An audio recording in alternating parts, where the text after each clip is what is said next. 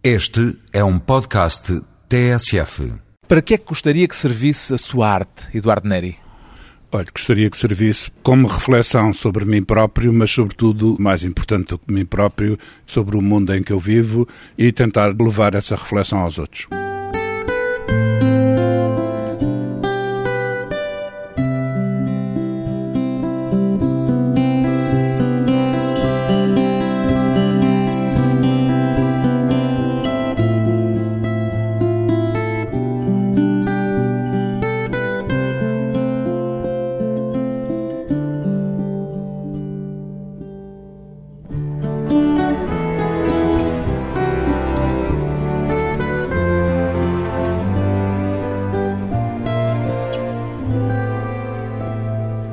Eduardo Neri, 67 anos, artista plástico.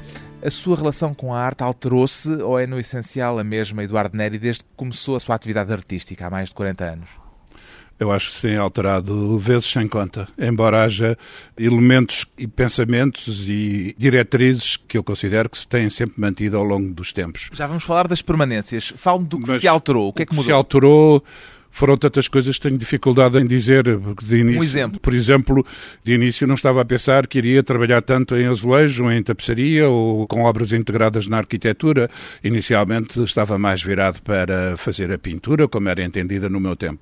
As suas motivações hoje são as mesmas, qualquer que seja a disciplina a que se dedica? As motivações são as mesmas. É claro que, se andarmos realmente muito para trás, essa do trabalho no espaço urbano e na arquitetura não era uma motivação. A minha motivação na altura, quando eu era muito novo, era ser arquiteto e não é por acaso que eu estou tão envolvido com a arquitetura precisamente por isso. Começou pelo sonho de ser arquiteto, esse desejo de se envolver no espaço urbano. Exato. É claro que, curiosamente, afinal, quem foi arquiteto foi o meu filho Miguel e não eu, mas a apetência e esse gosto e essa paixão que eu tenho pela arquitetura manteve-se de muitas maneiras.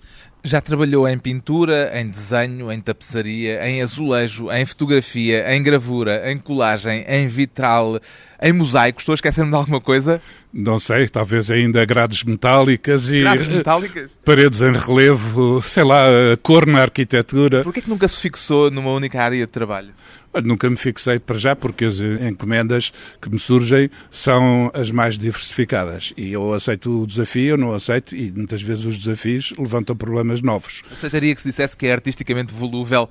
Não, não, não sou nada volúvel. O que eu gosto é de. Tenho tirado muito partido dessa capacidade de saltitar de umas coisas para as outras, porque a minha própria pintura tem ganho muito com isso é difícil perceber-se quando é que eu estou a beneficiar daquilo que fiz para uma obra em azulejo e como é que depois as obras em azulejo ou noutra técnica qualquer, em vitral ou o que for, ganham a partir também daquilo que eu descobri, entretanto, na pintura. Isso quer dizer que o essencial está na pintura? O essencial está, julgo, dentro de mim próprio e que, portanto, está dentro da minha estrutura que realmente não sendo volúvel, como eu dizia há pouco, mas é de alguém que gosta muito de experimentar e que nunca está totalmente satisfeito com aquilo que faz, que está sempre a fazer perguntas sobre a arte, sobre si próprio, sobre o mundo em que vive. Pode-se falar de uma permanente instabilidade criativa? Sim, visto retrospectivamente, pode haver alguma instabilidade. Agora, eu trabalho por fases e quando estou a trabalhar numa fase, essa não é nada instável, porque tenho na cabeça muito bem o que é que quero, mas quando chego ao fim, se estou, acho que já me estou a repetir, ou já fiz aquilo que tinha a fazer, passa a outra, passa a outra coisa. Dizia aqui há tempos que o traço comum ao seu percurso é a não aceitação do real comum. Quer descodificar um pouco melhor isto? Quero, quero, porque isso acho que é mesmo uma grande constante da minha obra como um todo porque, sei lá, por exemplo, eu tenho trabalhado muito com obras com sentido cósmico, mas não posso dizer que isso seja um traço que liga toda a minha obra, enquanto que essa atitude de perante o real, de não aceitar o real eh, comum como base de trabalho de criação artística, essa realmente acho que é a mesma constante, tanto nas obras de cavalete, ou da fotografia, ou nas obras na arquitetura, todas elas eu rejeito o real comum. Por lhe desagradar, isso é que chama o real comum? Não é por me desagradar, porque... Por suspeitar que há uma outra realidade por trás daquela que normalmente nos damos conta? Está. É mesmo isso é que, para mim, eu não tenho a menor dúvida que existe uma realidade muito mais profunda do que aquela que nós vemos com os olhos. Por exemplo, as pessoas com quem eu contacto, como eu próprio, tem um, um, lado racional e tem um lado consciente, mas também tem um lado inconsciente. E toda a, a natureza está à vista e, ao mesmo tempo, existem forças enormes que moldam de outra maneira e que nós não vemos com os sentidos, com os olhos, com os sentidos em geral. Subscreveria aquela frase de Saint-Exupéry em que ele dizia que o essencial é invisível aos olhos? É, estou inteiramente de acordo com isso. É uma frase complicada para um artista não, plástico será... que trabalha com o verbo ver. Não, mas eu tenho dito vezes sem conta, ou tenho escrito, que o meu trabalho é muito entre o visível e o invisível. E muito do que eu tenho feito é precisamente para tentar trazer às pessoas o lado invisível. O que é que torna o essencial tão opaco? Para já é uma questão cultural porque as pessoas veem aquilo que querem ver ou aquilo que foram ensinadas a ver. E, portanto, a grande maioria das pessoas sabe que existe a relatividade, sabe que existem teorias quânticas, que existe a astronomia, mas isso não lhe adianta nada no dia a dia. O que elas querem é ver aquilo que é útil no o dia imediato. O imediato, o cotidiano. E eu não me satisfaço com esse cotidiano, embora tenha que mergulhar dentro dele como homem comum que sou, porque passo pelas mesmas do dia a dia, vivo como as outras pessoas no mundo cotidiano. E nesta era, neste cotidiano de comunicação agora instantânea, essa opacidade do essencial, no seu entender, reduziu-se ou está a ampliar-se? Para mim está a aumentar a opacidade porque acho que é fundamental as pessoas viverem em contacto com o mundo, com o universo, com a natureza. E as pessoas à medida que cada vez mais vivem em cidades, mais longe estão de tudo aquilo que é, no fundo, aquilo que nós fazemos parte integrante. Nós somos realmente seres complexos e acho que todos os aspectos de que somos feitos ou que nos integram deviam ter respostas eh, no dia a dia para todos esses aspectos, sejam as emoções ou os sentimentos, mas também um sentido poético e um sentido religioso que pode existir ou não e que nas cidades tende muito mais a diluir-se. No seu caso, esse sentido religioso está presente? Eu considero-me um homem religioso, embora não siga nenhuma religião em concreto, mas muita da minha obra responde por esse aspecto de religiosidade, porque para mim é fundamental essa visão do homem interior que nós também somos. Diria que o seu trabalho é uma tentativa de revelação, e esta é uma expressão que vem também muito do universo religioso de vez em quando. É claro que é difícil responder-lhe assim, porque eu tenho tido atitudes muito mais integradas no cotidiano das pessoas, com um caráter social mais direto, com uma arte que eu não chamaria política, porque não é num sentido estrito da palavra, mas colagens como eu fiz, ou fotografias como ainda há bem pouco tempo apresentei, entram dentro de uma esfera mais próxima da realidade das pessoas com quem eu cruzo na rua no dia a dia. Mas revelação, por exemplo, num sentido fotográfico até, no sentido de fazer vir ao de cima aquilo que está escondido na película que temos à frente. O que eu lhe posso dizer é que tenho uma paixão que me procuro muito do sagrado religiosidade é uma coisa, o sagrado é outra, é para mim ainda mais funda, e portanto essa dimensão do homem, que vem desde a pré-história até os dias de hoje, é particularmente importante para mim e é essa que eu receio que se esteja muito a perder no dia a dia. Em tempos disse que o seu objetivo artístico era poetizar o espaço que é de todos. Foi isso que fez aceitar tantos projetos de arte pública, de intervenção na arquitetura, por exemplo? É, é claro que isso é inteiramente verdade, eu disse e voltaria a dizê-lo às vezes que fosse necessário, embora eu acho que há também aqui uma outra dimensão e que compensa um pouco aquilo que acabei de dizer, é que acho que a democratização da arte passa muito pelo levar aos outros que não têm contacto no dia a dia com arte ou com a alta cultura ou com a cultura erudita, muito daquilo que nós sabemos fazer. E por isso é também uma atitude de convicção por uma questão de atitude como homem perante a sociedade em que eu vivo e perante o meu tempo. Sente-se como interveniente no dia a dia de milhares de pessoas que passam, por exemplo, pelo seu trabalho na estação de metro do Campo Grande. É um caso.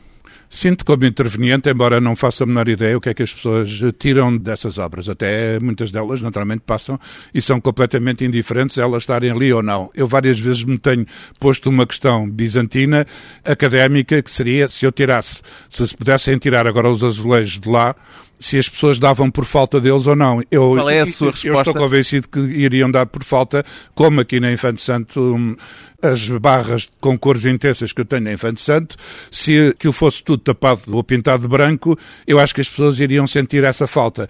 Agora, dizer que no dia a dia elas estão conscientes e que se apercebem verdadeiramente do que está ali, eu acho que a grande maioria, eu digo a grande maioria, não estou a generalizar, acho que não já foi lá ver no local aqueles espaços em que interveio povoados de gente, já se deu uh, esse exercício, digamos, de ver como é que as pessoas interagem com aquilo que criou para espaços como esse do Metro de Campo Grande? Eu acho que interagem pouco, mas eu tenho pena que não haja. Às vezes há pessoas que andam à procura de teses no campo da sociologia da arte. Acho que essa era uma tese bem interessante, era ver, fazer entrevistas de rua às pessoas que contactam, que não são só com as minhas obras, porque eu não sou o único artista que tem trabalhado nessas circunstâncias, ver como é que as pessoas interagem com as obras. Gostam, não gostam, reagem, não reagem. Tudo isso hum, poderia ser. É claro que o autor é muito complicado, mas já me tem acontecido estar na estação de Campurano e ver eh, a maneira que as pessoas passam rapidamente. Talvez aquela estação seja também das menos propícias para aquela obra, porque é uma estação com um dinamismo talvez demasiado grande. Há outras talvez mais pacatas poderiam ter funcionado melhor sob esse aspecto. A arte no cotidiano de quem anda de um lado para o outro, numa correria. Depois de uma breve pausa, vamos voltar com Eduardo Neri e as origens de uma paixão pelo verbo ver. De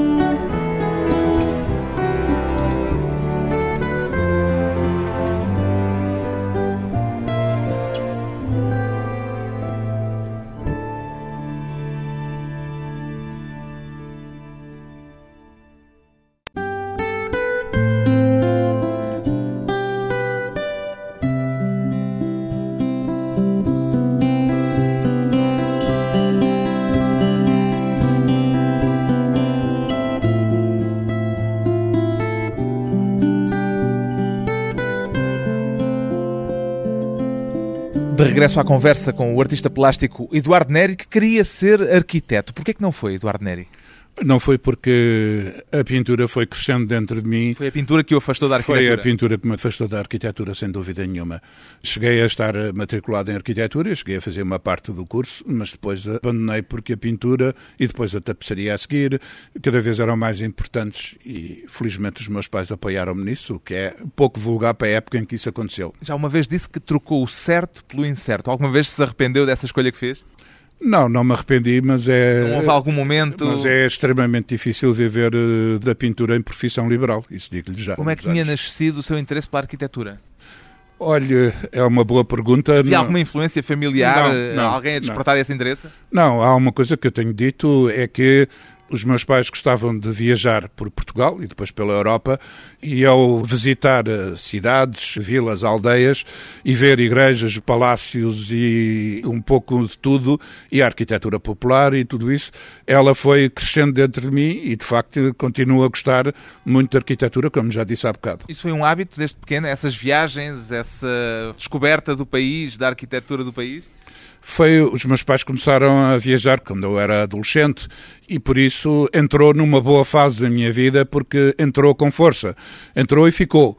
E daí que realmente eu, eu não era um observador muito novinho, estático e indiferente, porque fotografei, tenho hoje um bom fecheiro de fotografias. Já fotografava nessa altura? Já comecei a fotografar precisamente à volta dessas viagens. Isso nos anos que 40 nos e tal, 50? 50, 53, 54, por aí fora até talvez uh, ao final dos anos 50. E lembra-se da primeira obra que o marcou, que o despertou assim de chofre para esse interesse pela arquitetura?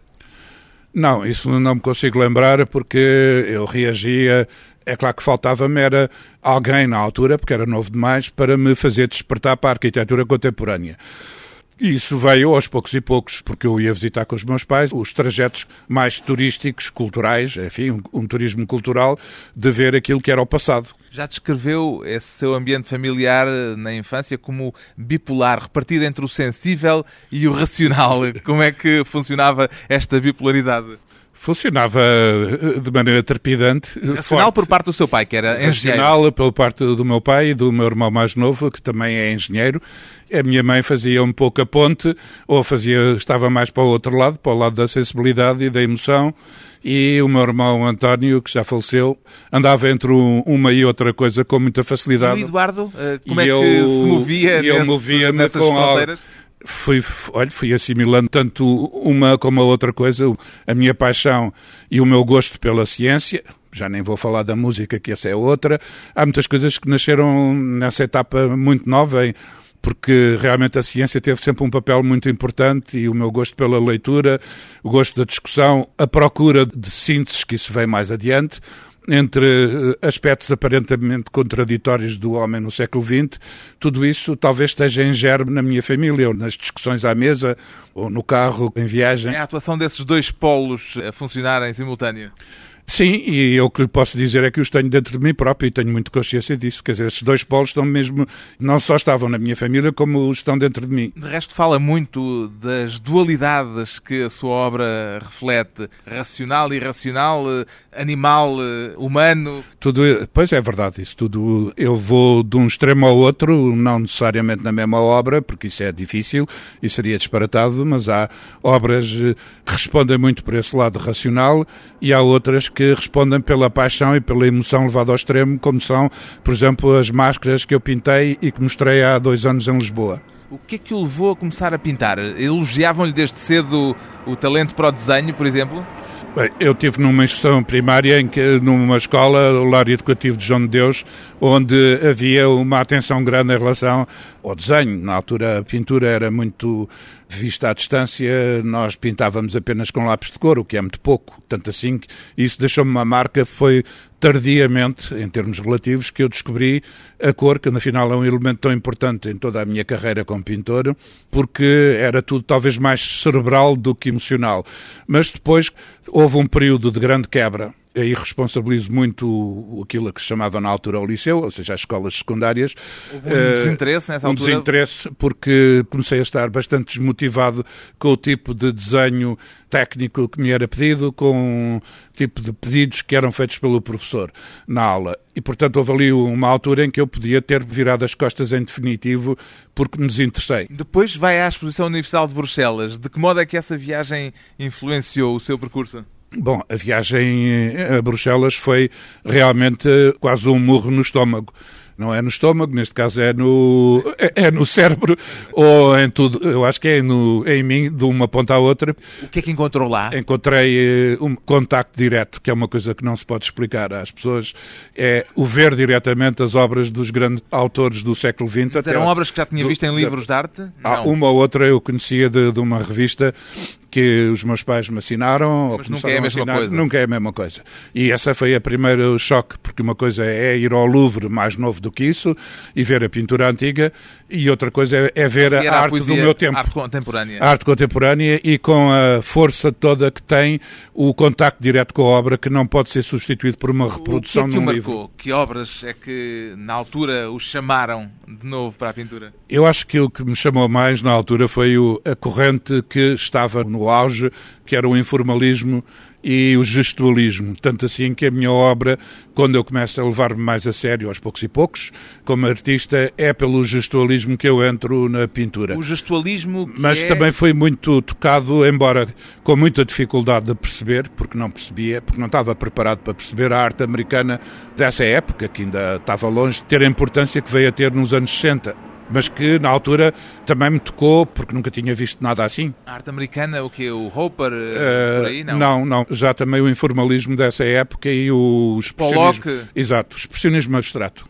Por um lado o expressionismo, por outro lado o gestualismo. O gestualismo que, vamos descodificar, o gestualismo é aquela pintura rápida, muito de automático. Tem muito de automático, é uma obra que é feita num tempo relativamente curto, com uma grande tensão interior, porque tem que ser feita precisamente em pouco tempo, em que a mão e o gesto é fundamental porque a criatividade é muito de improviso. Portanto, é uma coisa que, ao contrário de muitas outras atitudes na, na arte, não é uma coisa cerebral, pensada a, a, priori, como eu também fiz depois disso, e que depois obedece simplesmente a uma execução Pelo contrário, ali é a espontaneidade no seu máximo. E isso para si era uma novidade absoluta na altura? Para mim era uma espontaneidade absoluta, porque eu tinha tido um ensino muito académico, e isto é importante agora dizê-lo, porque as pessoas poderão perceber o choque, porque eu era capaz, na altura, de fazer, desenhar edifícios e arquiteturas e coisas com um desenho que ainda hoje me espanta com o rigor que eu era capaz de apanhar a perspectiva e o claro escuro e tudo isso, mas com uma atitude muito, porque era como tinha sido ensinado nos anos 50, muito rigorosa, mas muito académica. Quer dizer, descobriu nessa exposição uma espécie de lado selvagem que estava abafado. Se se quiser, talvez seja isso mesmo. Talvez. Veio de lá com a cabeça virada ao contrário. Foi, na altura acho que disse isso numa entrevista e, e isso é verdade. E vim, logo a fazer coisas diferentes? Comecei logo a fazer coisas diferentes a seguir.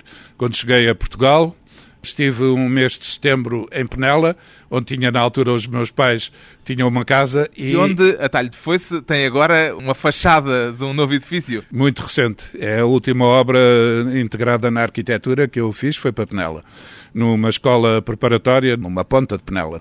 E, como lhe digo, essa estadia foi fundamental porque comecei a fazer, ainda de uma maneira muito descoordenada, obras que talvez tenham também tido influência da Vieira da Silva, de um ou outro artista que eu admirava na altura, mas que aos poucos e poucos eu fui encontrando um caminho próprio. Um caminho que depois se fez longo, depois de mais um curto intervalo regressamos à conversa com o artista plástico Eduardo Neri e os espaços ilusórios.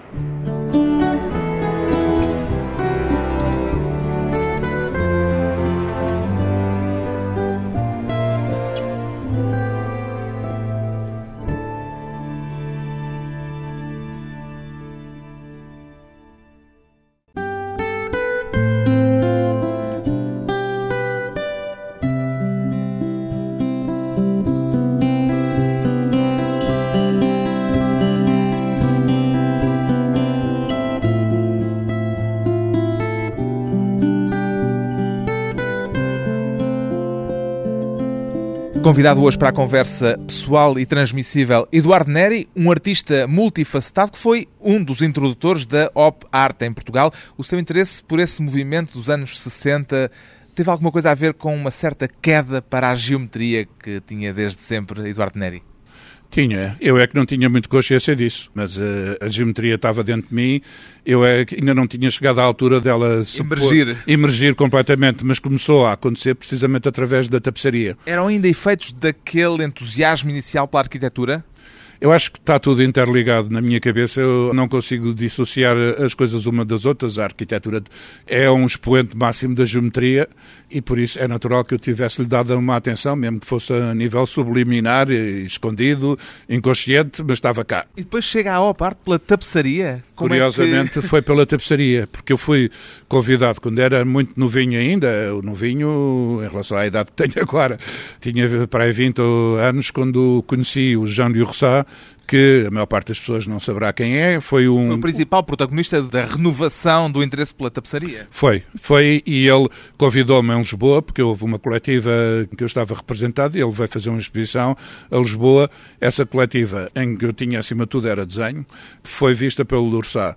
E eu muito rapidamente aquilo que eu assimilei do estágio que eu fiz com ele foi sobretudo o sentido por um lado comecei a perceber o que era isto da arte moral com U, para não haver dúvidas que estou a falar moral da moralidade. moral de moralidade, que não é disso que se trata, e fez-me acordar para essa relação com a arquitetura. Acho que foi aí que eu comecei a perceber a importância que isso veio a ter para mim e teve a ver com outra coisa, é que eu descobri, através dele, uma estruturação do espaço bidimensional.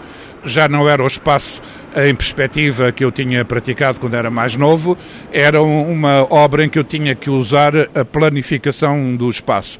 E foi isso, aos poucos e poucos, além de aspectos que têm muito a ver com a cor, e depois, para mim, isso entrou de uma maneira tão forte que, não tendo nada a ver com o estilo dele, de pintor, eu afastei-me da tapeçaria dele rapidamente, mas teve a maior das importâncias em toda em a minha técnicos. vida. Em termos técnicos e até em termos de organização mental como pintor.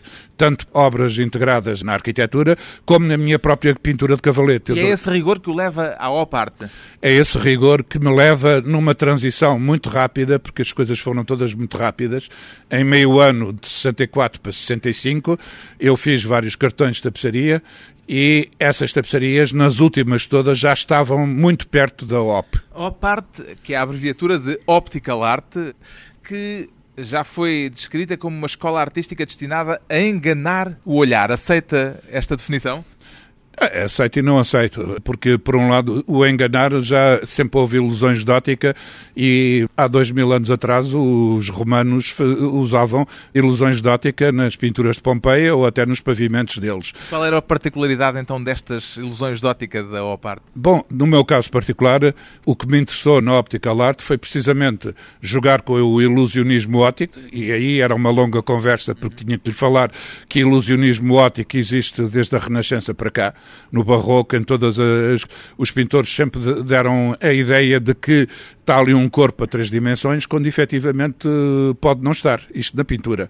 Agora, o que me interessou muito nesta demarche foi, sobretudo, o tentar perceber os mecanismos da percepção e da visão. Portanto, por um lado eu podia estar a enganar as pessoas, mas por outro lado eu estava-lhes a mostrar como é que se via. Como é que as enganava? Como é que as enganava, porque eu não disfarçava o... o... Por um lado, a pessoa pode, distraidamente, ser enganada por mim pela coisa, mas tem todos os meios para perceber como é que eu montei a ilusão. Qual foi o seu primeiro contacto com a OPART?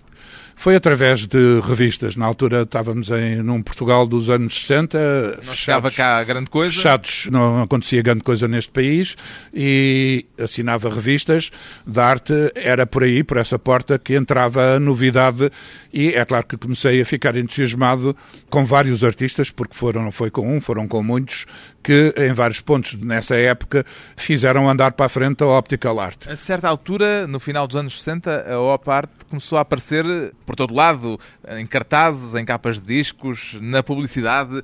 Tornou-se uma moda?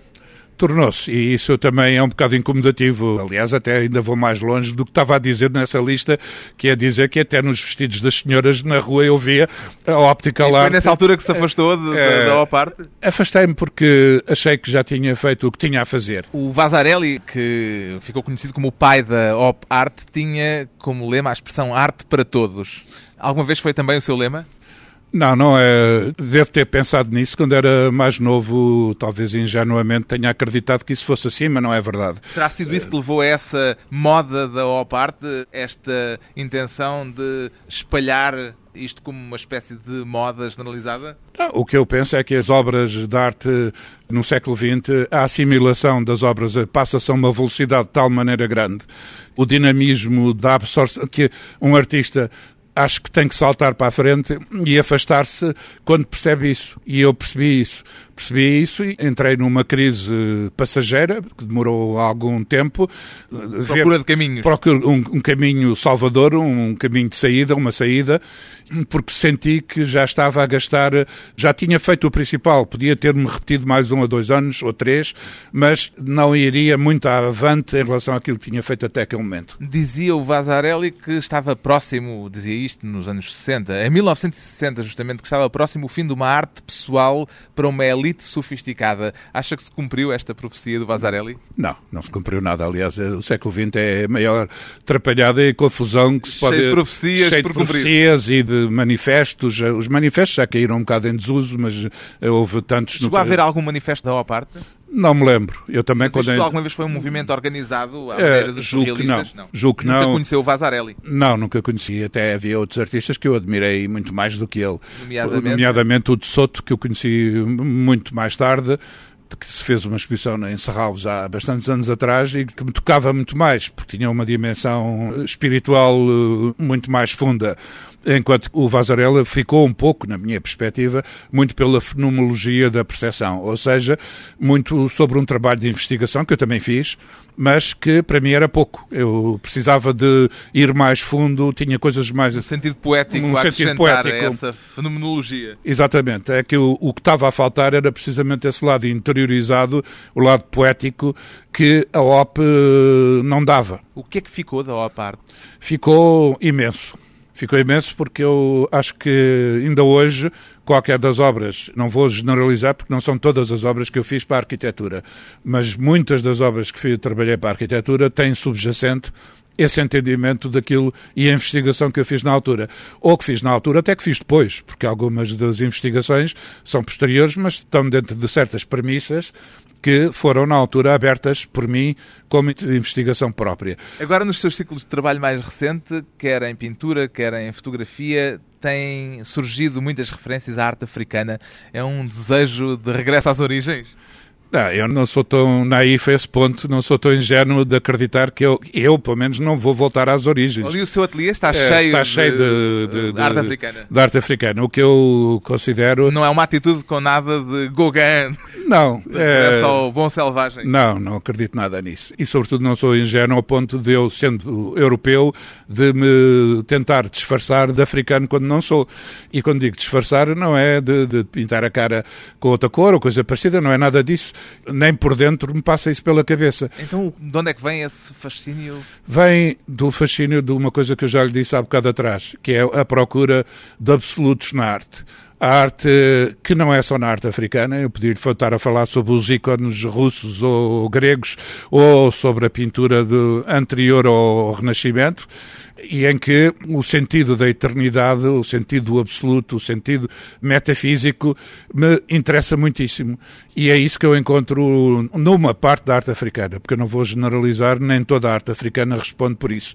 Há obras extremamente expressionistas, há obras que entram francamente no campo do fantástico, há outras que entram muito dentro disto que eu acabei de dizer agora mesmo. A metafísica, quase. Sim, entram dentro de um plano metafísico, mas essa metafísica, como lhe digo, eu não encontro só na arte africana, podia, encontro na Europa, encontro em qualquer ponto do globo, desde nos Incas, como podia estar-lhe a falar da arte xamânica sei lá, na América do Norte, na zona do Canadá, como podia estar-lhe a falar de várias outras zonas do globo.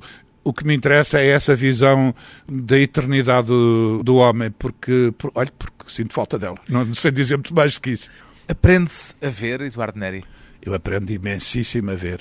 Eu tenho a cabeça a arrebentar de de múltiplas obras que vi durante toda a minha vida. Não, não, era neste sentido, era no sentido de se se pode começar a ver melhor se há uma aprendizagem para a capacidade de ver? Ah, ah, e eu às vezes, no meio de muitas coisas que tenho feito na minha vida, também passei por eh, fazer visitas guiadas no Museu da Gulbenkian, não fiz apenas uma no Museu da Arte Antiga, e eu tentei, de todas as formas que na altura pude, mostrar como é que se vê a pintura. O que é que é fundamental para ver pintura? Bom, é não ficar pela superficialidade, porque acho que isso é que é o pior de tudo.